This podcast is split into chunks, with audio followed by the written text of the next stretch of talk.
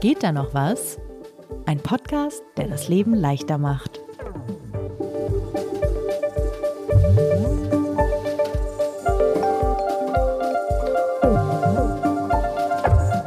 Hättest du eigentlich gerne Präsentationen, Lisa? Ja, geht so. Das ist eine schwierige Frage. Kommt das denn häufig vor? Musst, musst du häufig noch präsentieren bei der Arbeit? Nee, muss ich eigentlich nicht. Ich habe vor ein paar Jahren mal eine Präsentation gehalten zum Thema Desinformation.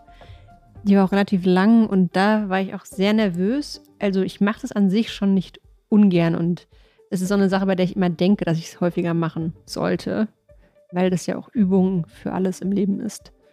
Die ehrliche Antwort ist, es geht so. Und bei dir? Mir macht es eigentlich Spaß. Ich mache das hin und wieder, früher mehr, mittlerweile seltener, aber habe das Gefühl, mir das über die Jahre einfach irgendwie so selbst zurechtgelegt zu haben. Also ich habe mich nie ernsthaft damit beschäftigt, wie man gut und professionell und überzeugend und unterhaltsam präsentiert. Also man sieht immer so diese TED Talks oder Leute, die irgendwie phänomenale Präsentationen halten. Und ich habe gedacht, hm, vielleicht beschäftige ich mich einfach mal für diesen Podcast damit, wie man gut präsentiert. Also hohe Messlatte auf jeden Fall wenn du gleich einen TED-Talk halten willst, aber ich bin gespannt. Wie machen das die Profis? Bevor wir loslegen, einmal wieder, wie wir heißen, was wir hier machen, was das alles soll, oder? Wer bist du? Lisa Hegemann, ich leite das Digitalressort von Zeit Online. Und ich bin Sebastian Horn, stellvertretender Chefredakteur von Zeit Online. Und ihr hört hier Geht da noch was? Unseren sympathischen Selbstoptimierungs-Podcast, in dem wir uns alle zwei Wochen immer am Montag die kleinen und großen Qualen, Probleme, Herausforderungen des Alltags vornehmen und versuchen sie ein kleines bisschen angenehmer, besser, schöner, lustiger, entspannter zu machen. Meistens holen wir uns dafür Tipps von ganz fantastischen Expertinnen und Experten, die uns ein bisschen durch das Thema leiten. Manchmal probieren wir das Ganze auch noch aus, was häufig sehr lustig, manchmal auch zum Scheitern verurteilt ist. Und man kann uns schreiben an geht da noch was at zeit.de. Wir lesen Manchmal antworten wir auch. Immer.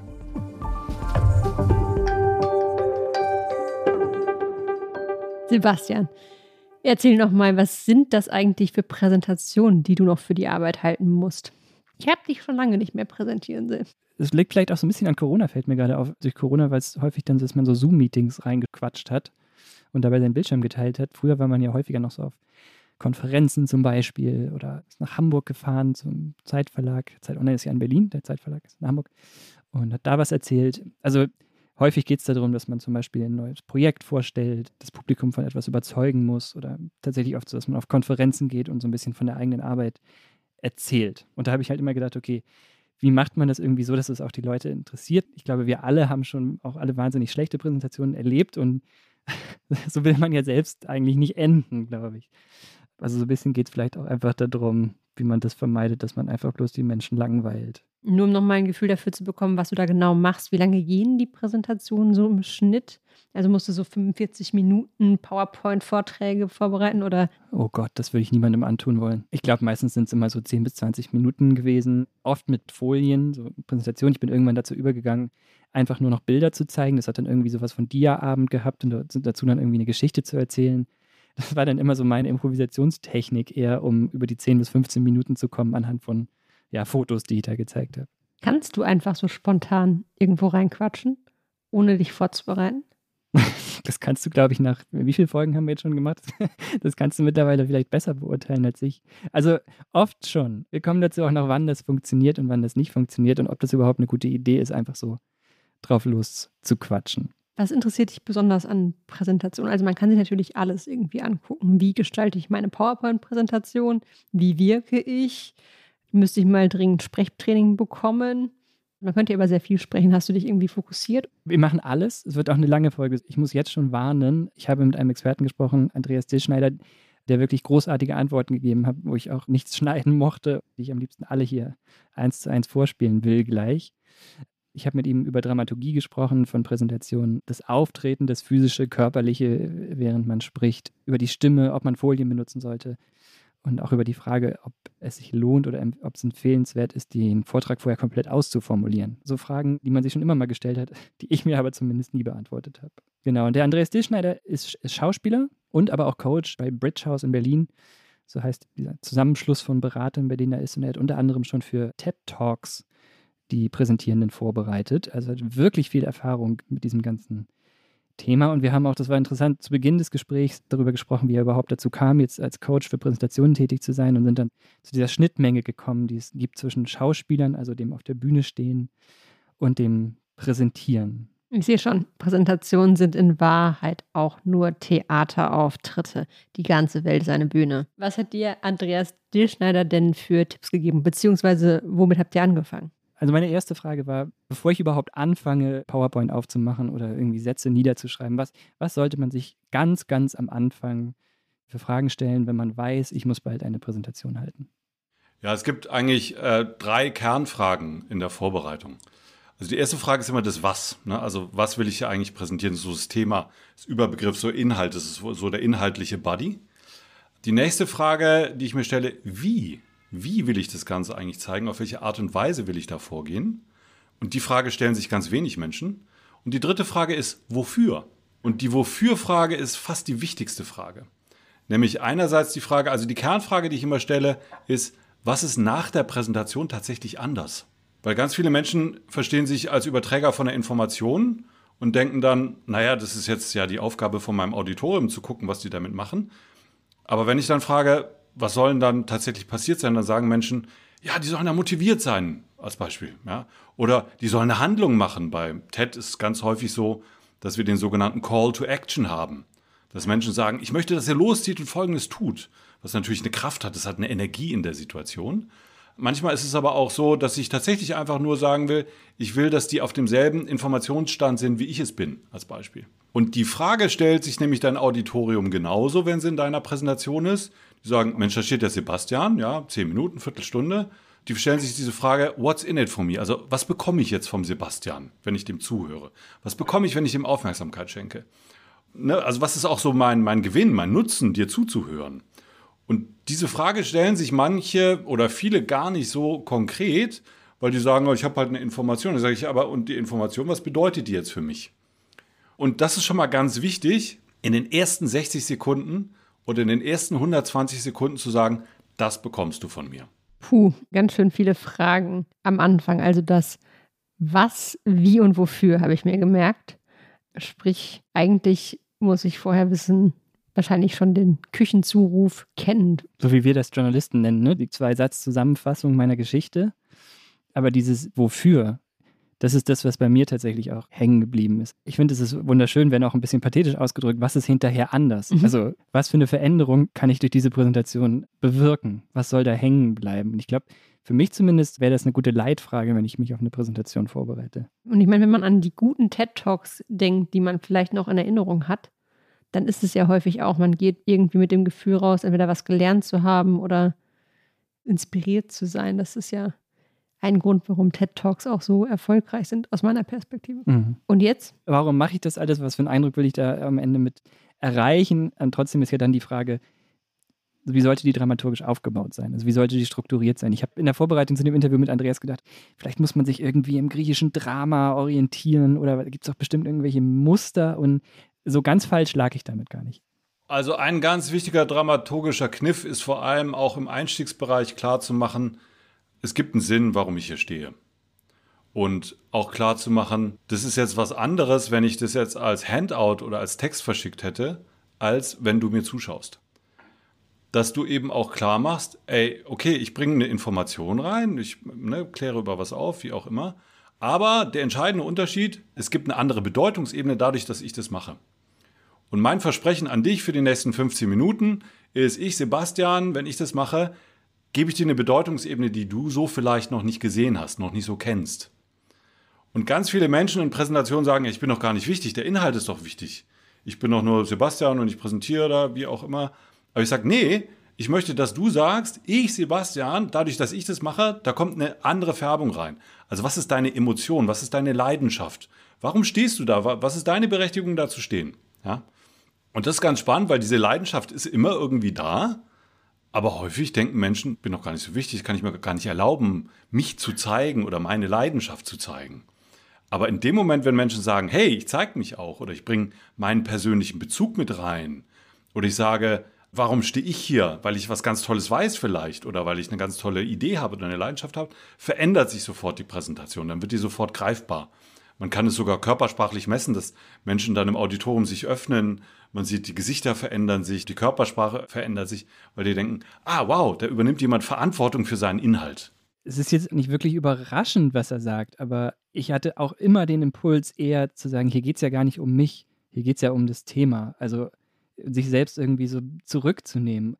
Und Andreas sagt jetzt ja eigentlich genau das Gegenteil. Nee, der einzige Sinn und Zweck von Präsentationen ist ja eigentlich, dass man als Mensch sozusagen das verkörpert, was man da erzählt. Sonst hätte man es ja wirklich auch verschicken können. Ich weiß nicht, wie es dir ging, aber ich bin gerade die ganzen Präsentationen, die ich in meinem Leben gehalten habe, zurückgegangen oder habe so, hab so zurückgespult in meiner Erinnerung und mich gefragt, ob ich das bei irgendeiner schon mal gemacht habe. Und ich glaube, die klare Antwort ist nein. Und ich entschuldige mich hiermit bei allen Zuhörerinnen und Zuhörern. die, die je zugehört haben. Wobei ich auch sagen muss, ich glaube, das kommt sehr auf die Präsentation an, weil wenn ich was ganz Tolles weiß oder wenn ich ein Interesse daran habe, das Leuten zu erzählen, ist das natürlich was anderes. Es wird ein neues Buchungssystem eingeführt, ja, und dann muss ich alle einmal da durchklicken. Fiktives Beispiel. Völlig fiktives Beispiel. Jetzt nochmal, Andreas, mit konkreteren Hinweisen zum Aufbau. Das eine, was du gerade sagst, ich nenne es immer den Ohröffner. Am Anfang wollen die Menschen wissen, um was geht's hier. Die mögen es, wenn die erkennen, dass du eine Struktur hast. Wir nennen das Denkrinnen oder Strukturformeln. Es gibt zum Beispiel die Strukturformel, und das ist jeder Hollywood-Film, deswegen ist es eine Strukturformel, die ganz sinnvoll ist, dass ich sage, ah, ich habe folgende Situation. Ja, in der Situation steckt ein Problem, daraus ergibt sich eine Herausforderung. Ah, und das könnte jetzt eine Lösung sein. Das könnte Nutzen sein. Das könnte sein, was ihr hier rauszieht. Also Ne, wir nennen das Situation, Problem, Herausforderung, Lösung. Das ist jede Netflix-Serie, das ist jeder Hollywood-Film. Und das ist allein deshalb schon eine gute Dramaturgie oder eine Spannung, weil die Problemkonstellation immer ein Versprechen ist, damit wird was passieren. Damit mache ich was. Und die Spannung entsteht daraus, ah, wie löst der Sebastian jetzt diese Problemstellung, die er mir geschildert hat? Was macht er denn jetzt damit? Auch der, die griechischen Klassiker These, Antithese, Synthese ist eine wunderbare Strukturformel, die ist vor allem dann eine tolle Strukturformel, weil wenn ich weiß, Mensch, in meinem Auditorium gibt es Menschen, die sehen das ganz anders, als ich es sehe. Dann kann ich zum Beispiel diese Ebene schon durch die Antithese mit berücksichtigen in meiner Präsentationsgestaltung. Also es gibt ganz, gibt ganz, ganz viele Strukturformeln. Eine Strukturformel, die ich zum Beispiel liebe und die in den heutigen digitalen Transformationszeiten fantastisch funktioniert, ist gestern, heute, morgen. Weil ganz viele Menschen schon antizipiert haben oder als selbstverständlich sehen, was eigentlich gestern war. Wir befinden uns im Heute, aber wir müssen auch ins Morgen gehen. Und in ganz vielen Präsentationskontexten geht es um Veränderung. Ich will eine Veränderung, hast es gerade vorhin selber gesagt. Ich will eine Veränderung erreichen und dann hilft mir diese Strukturformel klar zu machen, ah, okay, wenn wir das gestern anschauen, wenn wir das heute sehen, was könnte das für das Morgen bedeuten als Beispiel? Das ist eigentlich auch ein grundsätzlich guter Tipp, auch so im Arbeitskontext habe ich gerade gedacht.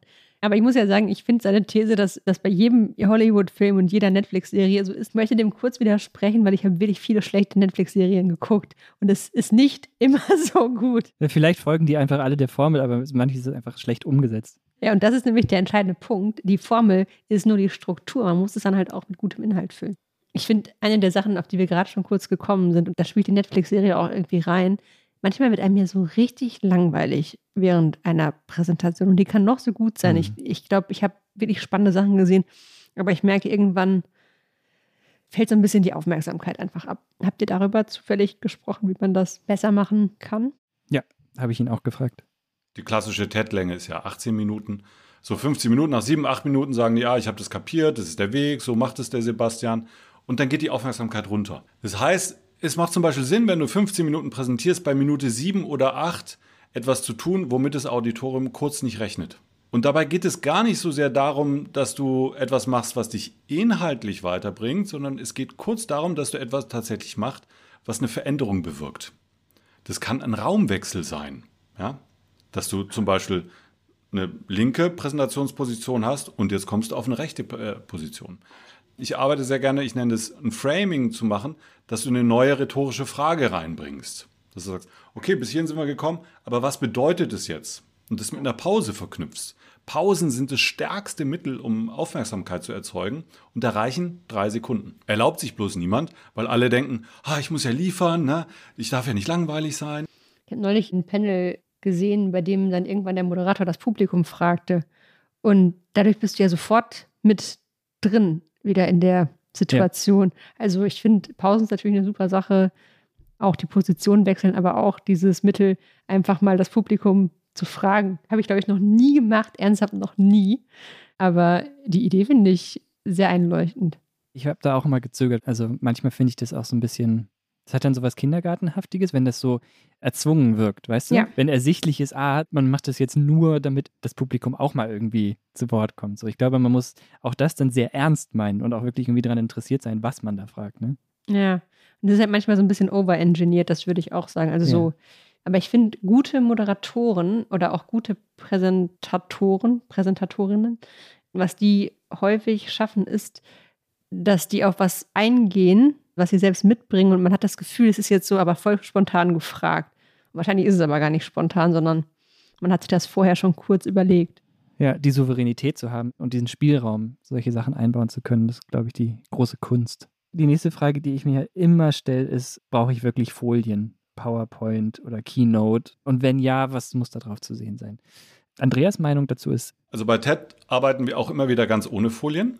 Das ist auch so ein bisschen von der Präsentatorin, vom Präsentator abhängig, weil Folien geben auch Sicherheit. Das gibt mir auch Struktur.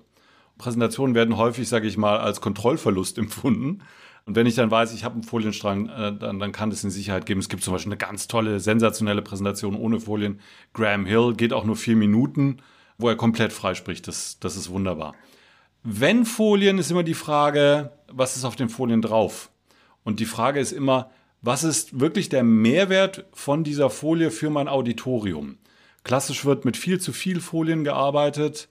Häufig bei TED, wenn dann so bekannte Wissenschaftler wie auch immer kommen und bei TED äh, auftreten oder präsentieren wollen und die wissen, es geht 18 Minuten und dann kommen die mit 30, 40 Folien, dann sage ich, das wird nicht passieren. Wir werden maximal 15 Folien vielleicht haben.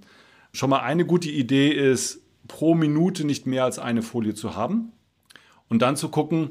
Und die nächste Frage, die ich stelle, was ist deine Leidenschaft für diese Information auf der Folie? Was ist dein persönlicher Bezug? Und wenn der erkennbar ist, dann hat die Folie meistens einen Sinn. Wenn der nicht erkennbar ist, sage ich meistens, wirf die Folie raus. Wenn du schon damit nicht viel anfangen kannst, wie soll es dein Auditorium tun? Es gibt noch einen weiteren Punkt, der bei der Foliengestaltung ganz wichtig ist, der mir immer wieder sehr stark auffällt. Pack die Botschaft von der Folie in die Headline. Das heißt, die Aussage sollte schon in der Headline stehen. Normalerweise steht in der Headline eine neutrale Benennung des Themas oder des Inhalts, aber pack die Aussage da schon rein. Das erleichtert mir sehr stark zu verstehen, warum du diese Folie zeigst. ich zeige ja ehrlich gesagt nur noch Bilder. Aber nur aus Faulheit auch, weil ich immer wenig Lust hatte so auf diese Gestaltung. Also denn ich fange dann immer an, Stunden damit zu verbringen, irgendwie Pixel hin und her zu schubsen, wie wir immer sagen, also die, die Schrift neu auszurichten, mir vielleicht überhaupt erstmal eine Schriftart auszusuchen. Man kennt das ein bisschen so vom Hausarbeitsschreiben. Irgendwann habe ich gemerkt, es ist viel einfacher, wenn ich einfach mir zehn Bilder raussuche, die auf Folien schmeiße und dann über diese Folien drüber laber. Ja. Und Andreas hat mich so ein bisschen in der Technik zumindest bekräftigt. Was ich daran auch gut finde, ist, ich habe häufig das Gefühl, wenn ich die Folie sehe und da ist eine Information drauf, dann lese ich halt die Folie, aber ich höre nicht mehr zu.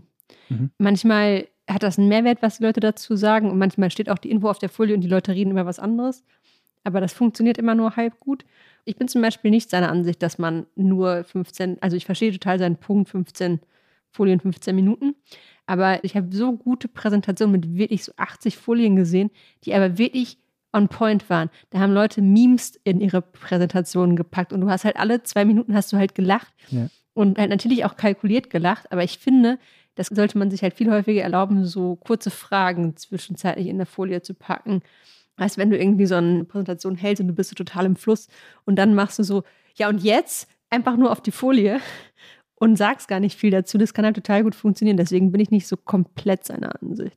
Ich kann mich an eine Präsentation erinnern, wo jemand super viele Slides hatte, aber auch die Präsentation lebte von dem Stilmittel, dass sie wahnsinnig schnell vorgetragen war. Also das Tempo war so unterhaltsam hoch, dass man, dass es funktioniert hat mit irgendwie 50 Slides oder so, weiß ich nicht. Ich glaube, das Risiko wäre bei ähm, Normalsterblichen relativ hoch, dass man einfach wahnsinnig überzieht, wenn man zu viele Slides hat. Ich hätte wenigstens dann ein Argument, so schnell zu reden, wie ich rede, weil da kann ich noch, schnell, da kann ich noch schneller durch die Folien durchklicken. Das wäre super. Eine Ausnahme hat Andreas zumindest genannt, man kann schon viel Text auf eine Folie machen, aber dann muss man dem Publikum auch die Zeit geben, sich das durchzulesen. Also zu sagen, lest euch das jetzt bitte kurz durch, da sprechen wir jetzt drüber. Das finde ich übrigens als Stilmittel immer ganz charmant, weil es ja nochmal wieder die Haltung des Publikums ändert. Es zwingt sie nochmal irgendwie was anderes zu machen, als einfach auf deine Lippen zu starren. Ist er denn Team ausformulieren, was auf den Präsentationen steht? Also ganze Sätze oder Teamstichpunkte? Ich habe das Gefühl, es gibt nur zwei Teams. Ja, ich hatte auch das Gefühl, es gibt überhaupt schon mal Teams. Andreas Antwort hat allerdings den Anschein erweckt, als äh, wäre das gar keine Frage. Auf keinen Fall. Ich erinnere mich an einen österreichischen Professor vor ein, zwei Jahren, der 15 Seiten Text sich aufgeschrieben hat und das alles auswendig lernen wollte. Jetzt bin ich sehr geschult darin, als Schauspieler Text auswendig zu lernen. Und was passiert in diesen Situationen? Erstmal, man klebt am Text und es wird automatisch passieren, spätestens auf Seite 3, dass du irgendeinen Satz verhaust. Ja? Dann fängst du dich an, wahnsinnig zu ärgern, weil du hast ja wahnsinnig viel Arbeit investiert, das auswendig. Also davon würde ich stark abraten. Vor allem, es führt dazu, dass du nicht modulierst mit der Stimme, dass du nicht in der Präsenz bist. Es führt dazu, dass du nicht siehst, was mit dem Auditorium passiert. Es ist allerdings unglaublich toll, wenn du aufschreibst, was du sagen willst. Weil was ganz häufig passiert, ich baue meine Präsentation, Informationsgehalt, Bilder höre ich bei dir. So, und dann sage ich, okay, die steht jetzt ungefähr und ich habe ungefähr eine Idee, was ich sagen möchte zu dieser Folie. Und dann legst du los, dann präsentierst du die Folie und dann präsentiert man so ein bisschen die Folie. Dann wird man so ein bisschen unsicher und denkt, war ich jetzt wirklich präzise in der Art und Weise, was ich erzählt habe? Und dann fängt man an, Informationen hinzuzufügen. Und das verwässert meistens das, was ich eigentlich sagen wollte. Das heißt, es ist total sinnvoll, zu einer Präsentation, zu Folien aufzuschreiben, das sind die wichtigsten Punkte, die ich bei dieser Präsentation sagen will. Und dann kannst du das wieder vergessen. Aber dann hast du eine große Präzision, das sind die Punkte, die ich sagen will. Bei ganz wichtigen Anlässen, wenn wir bei TED haben, haben wir teilweise 60, 80 Stunden Vorbereitung für Präsentationen. Da schicken mir die Leute dann ihre PowerPoints und dann sage ich, ja, jetzt weiß ich immer noch nicht, was du sagen willst zu dieser Folie. Schick mir doch mal deinen Text. Das sind die ganze und sagen, wie ich soll. Ja, schick mir doch mal deinen Text. Aber es ist extrem sinnvoll, sich das aufzuschreiben und dann wieder ad acta zu legen, weil dann habe ich eine klare Struktur, wann habe ich welche Informationen vermittelt und wann geht es weiter. Fühlst du dich gerade auch so ein bisschen ertappt, wenn du an diesen Podcast denkst, dass wir immer alles fünfmal wiederholen, damit die Leute auch ja verstehen, was wir sagen wollen? Ja, ich fühle mich vor allen Dingen dabei ertappt, dass immer, wenn ich nicht genau weiß, was ich eigentlich sagen will, sage ich zu viel. Ja. Das ist wirklich ein Muster. Um das irgendwie zu kompensieren, redet man einfach. Und immer, wenn ich vorher mir die drei Punkte notiert habe, also es geht nicht nur um Präsentationen, sondern um alle Gesprächssituationen, und man sich schwört, sich auf die zu beschränken, dann hilft das immer total. Sonst kommt man in so ein Sabbeln. Es ist auch egal für was. Ich würde sagen, das stimmt für egal was, wenn du eine Konferenz leitest und du hast nicht vorher einmal gesagt, das sind meine drei Punkte, selbst wenn du es nur für dich selbst machst. Es artet immer aus. Wenn du eine klare Struktur hast, wenn du weißt, worüber du reden willst. Ich sage dir, die Konferenz ist pünktlich, fertig und alle wissen, was sie zu tun haben. Übst du eigentlich vorher? Ich übe die viel zu selten aus so einer Art Übermut und vor allen Dingen aber auch aus einem großen Zeitmangel heraus. Und da sagt Andreas, es kommt sehr oft auf den Typ und auf die Person an, ob das überhaupt äh, sinnvoll ist. Das bei jedem anders ist es überhaupt schon mal toll, wenn du das vorher probst. Tatsächlich ist das Thema Zeitmanagement in Präsentationen ein Thema, dass viele sich viel zu viel vornehmen und es gar nicht durchbekommen. Und ganz viele Menschen sagen, ich schaff's doch jetzt gar nicht, diese halbstündige Präsentation nochmal komplett zu üben. Ähm, dann sage ich, okay, ähm, ich nenne das 60 Seconds Dry Run, dann, dann mach die ersten drei Minuten. Auch bezogen auf Lampenfieber oder, oder so Nervosität ist es wichtig, wenn ich sage, okay, die ersten zwei Minuten, die sind echt sauber, die stehen, da weiß ich, was ich sagen werde. Ich habe eine Sicherheit, wie ich sagen werde. Und das mache ich selber. Wenn ich selber Keynotes habe, mache ich es auch immer, dass ich vorher mir den Anfang einfach, ich schnappe mein, mein Smartphone, äh, drücke auf Video, nehme mich selber auf. Dann merke ich, ah, die Geschichte ist noch nicht ganz sauber.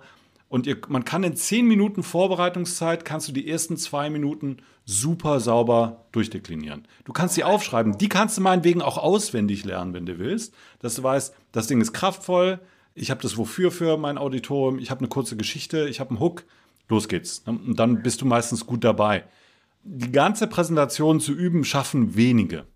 Worauf sollte man bei seinem Auftritt denn achten. Also ich merke das immer, wenn ich irgendwie auf einer Bühne stehe, dass ich nicht weiß, wohin mit meinen Händen. Das ist, glaube ich, der Klassiker. Oder ich weiß nicht, soll ich mich jetzt bewegen? Soll ich an einer Stelle stehen bleiben? Was ist irgendwie für das Publikum sinnvoller? Was sagt Andreas Dielschneider dazu? Also zu dem letzten Punkt hat er interessanterweise gesagt, dass er das selten sieht, dass Leute zu viel hin und her tigern. Ich hätte auch gedacht, dass das der häufigste Fehler ist, so Leute, die die ganze Zeit hin und her rennen auf der Bühne. Sein wesentlicher Tipp ist aber ein anderer. Also das Erste, was du tun solltest, nimm dir das Zentrum. Geh ins Zentrum und die Botschaft ist so, ich bin jetzt der Driver der nächsten 15 Minuten. Und was viele Menschen machen, die gehen irgendwie so seitlich nach hinten ins Eck. Oder meistens sind es sogar tatsächlich nur zwei, drei Meter. Weil es fühlt sich einfach ein bisschen weiter hinten, fühlt sich ein bisschen sicherer an. Aber wenn ich sage, ich gehe ins Zentrum, dann sage ich, ich übernehme jetzt die Verantwortung für die nächsten 15 Minuten, da bin ich, los geht's. Das ist das Erste, was wichtig ist. Das Zweite, was wichtig ist, sich äh, diesen Raum zu nehmen, aber sich auch ein bisschen im Raum zu bewegen. Schon seit Jahren habe ich immer wieder mit TED diskutiert, weil die haben diesen roten Teppich. Ich sage immer, ja, ich weiß, ihr habt drei Kameramänner, alles gut, aber die werden ja auch bezahlt, das sind ja auch Profis. Warum können sich die Präsentatoren nicht frei bewegen, Präsentatorinnen, in den Situationen? Ja? Das heißt, Bewegung ist dynamisch und ist gut. Und was ganz wichtig ist, ist Augenkontakt. Schau dir wirklich dein Auditorium an. Versuch einzelne, wenn es jetzt ein größeres Auditorium, einzelne Gebiete auch wirklich anzusprechen. Wer da sensationell war, war Barack Obama. Der hat immer Augenkontakt in eine Richtung, eine Sinneinheit, Wechsel, Augenkontakt in die andere Richtung. Und dadurch fühlt man sich angesprochen. Und diese Ebene zu erzeugen, dann wird es richtig gut. Das war jetzt eh nicht der schlechteste Redner, Barack Obama. Sebastian, sei doch einfach mehr wie Barack Obama. Jetzt haben wir gerade schon über die Stimme gesprochen. Das ist ja auch ein Thema, das immer wieder kommt bei Präsentationen.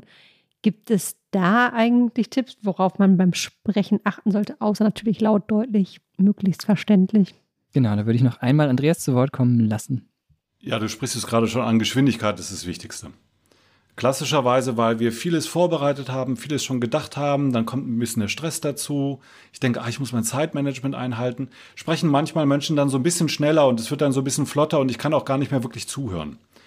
Und wenn du das Gefühl hast, du bist langsam, dann bist du gut. Und wenn du dir dann auch, so wie bei Barack Obama, ab und zu eine kleine Zäsur einbaust, das empfinden Menschen als unglaublich entspannend, weil du gibst ihnen die Möglichkeit, eine neue Information, die du hast, zu verprozessieren, zu sagen, ah, okay, und jetzt geht's weiter. Vielleicht ist mit ein bisschen Bewegung zu verknüpfen. Also Geschwindigkeit ist das Hauptmerkmal. Es gibt ein Merkmal, wenn es um die Frage geht, bin ich monoton in der Art und Weise, wie ich etwas darstelle. Das ist meistens dann der Fall, wenn ich keinen innerlichen Bezug habe zu dem, was ich da erzähle. Und da ist die Frage, was ist deine Leidenschaft für diese Folie? Was ist deine Leidenschaft für den Punkt? Und manchmal ist es ja sehr trocken, kann durchaus sein. Und trotzdem gibt es was, wo ich da etwas entdecken kann. Und das sollte ich mir rausholen, damit ich selber, weil wir fangen automatisch an zu artikulieren, modulieren. Dieses Thema Storytelling, was du vorhin erwähnt hast, wenn ich eine Geschichte erzählt habe, muss ich mir um das Ganze überhaupt keinen Kopf machen. Das ist alles von selber da. Also das sind, glaube ich, so die wichtigsten Punkte bezogen auf Sprechen. Okay, okay, okay, okay. Ich habe das Gefühl, wir haben jetzt schon fünf Präsentationen irgendwie gefühlt durch.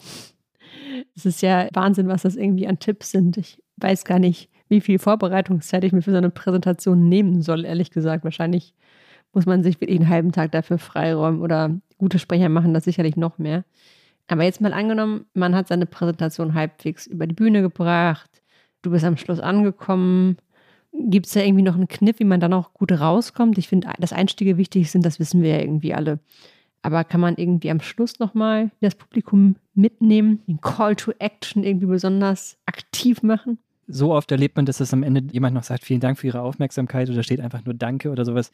Und das ist halt immer irgendwie unbefriedigend. Mhm. Und Andreas hat noch in dem letzten O-Ton, den wir jetzt hören, so ein paar Tipps, wie man spannender rauskommt aus seiner Präsentation. Das ist immer die Frage, was ist dein letzter Satz? Was ist das, was kleben bleibt? Ich nenne das immer Klebstoff. Ne? Also was ist das, was hängen bleibt von dir? Und das ist auch immer so, was ist deine Botschaft, die du aussendest? Wenn wir gut unterwegs sind, haben wir am Anfang eine klare Botschaft. Das ist das, was von mir kommt. Und am Ende brauche ich eigentlich diese Botschaft nur noch mal zu spiegeln und sagen, okay, da sind wir gestartet, jetzt sind wir diesen Weg gegangen und jetzt kommt wieder diese Botschaft am Ende. Und die gebe ich euch mit. Das ist das, was, was ich möchte, was ihr damit macht, als Beispiel. Und das hat meistens Kraft, wenn da eine kleine Aufforderung drin steckt. Deshalb ist es häufig bei TED der Call to Action, weil es ist dann halt nicht vielen Dank für Ihre Aufmerksamkeit, sondern es ist eine Frage wie werden wir das machen als Beispiel und diese Frage stehen lassen? Ja? Oder ist es tatsächlich eine Handlungsaufforderung? Ist es eine Idee oder ist es eine Anregung? Auf jeden Fall steckt da eine Energie drin, die ich raussende. Ja, und damit sind wir im Prinzip ja schon beim Fazit dieser Folge. Was hast du für künftige Präsentationen gelernt? Was ist der wichtigste Tipp, den du mitnimmst? Also ich werde nicht nochmal irgendwie jetzt äh, alle einzeln, glaube ich, auflisten, aber das große Thema oder so der rote Faden, der sich, nachdem ich mit Andreas gesprochen hatte, irgendwie so rauskristallisierte, war, dass es bei Präsentationen um mich geht. Und das finde ich tatsächlich, obwohl es vielleicht banal klingt, echt überraschend, weil ich immer gedacht habe, klar, in der Präsentation geht es ja eigentlich um das, worüber ich spreche. Aber in vielen der Antworten, die gegeben hat, steckte für mich irgendwie drin, dass es darum geht, dass ich diese Geschichte erzähle. Ich auch erstmal mir dessen bewusst sein muss, aber auch nicht zu bescheiden sein darf, irgendwie dabei. Zum Beispiel in dem Punkt, nimm dir das Zentrum, so, um ein Beispiel rauszugreifen. Stell dich nicht irgendwie an den Rand und lass eine Folie irgendwie die Geschichte erzählen, sondern nee, stell dich halt vorne hin und rede und tu das mit Selbstbewusstsein. Und auch diesem letzte Punkt, so, man muss die Leidenschaft, glaube ich, dafür empfinden, worüber man da spricht, sonst kann das halt irgendwie alles gar nicht funktionieren. Und ich glaube, wahrscheinlich müsste man sich als erstes in Zukunft fragen, habe ich überhaupt irgendeine Leidenschaft für das, worüber ich da reden soll? Wenn ich das nicht habe, vielleicht sollte ich es dann lassen oder das Ganze einfach als nüchterne E-Mail verschicken. Das wäre mein Fazit. Hast du was mitgenommen aus der Folge? Ich habe wahnsinnig viel mitgenommen. Ich finde auch dieses sich bewusst machen, dass man selbst der Fokuspunkt ist in der Situation, dass die Leute hören wollen, was man sagt. Ich glaube, das ist das Wichtigste. Das bringt mich auch noch zu einem vielleicht auch offensichtlichen Tipp. Also mir hilft es total, mir vor so einer Präsentation klarzumachen, okay, jetzt nicht irgendwie runterdimmen, sondern du bist jetzt hier der Showmaster. Ja. Äh, Habe ich nicht immer, kann ich auch nicht immer umschalten, aber manchmal kann ich in so einen Modus schalten, dass es mir völlig egal ist, was ab jetzt passiert Mhm. und ich hau das einfach weg.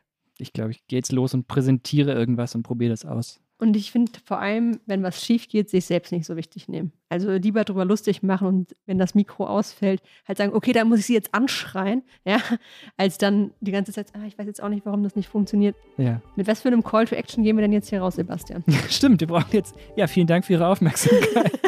Was ist jetzt anders nach dieser Folge? Der Call to Action ist, was ist eure beste Präsentation? Schickt sie uns an da noch was. So machen wir es. Danke fürs Zuhören. Ciao. Ciao.